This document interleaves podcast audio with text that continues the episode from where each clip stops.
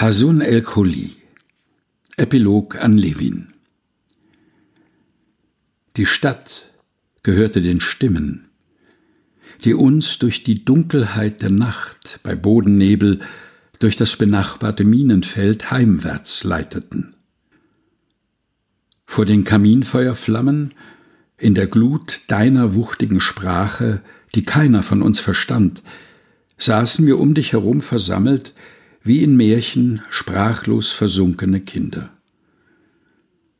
Zwischen deinen Zeilen, auf der Suche nach der wunden heilenden Zeit, krochen unsere sezierten Träume aus den Trümmern von Ruinen, wartend hinter dem zweifelhaften Schutzschild einer lebhaften Maske, die mit dem nächsten Regen dann die letzte Hoffnung auf Lebenswirklichkeit flussabwärts fortspülen wird.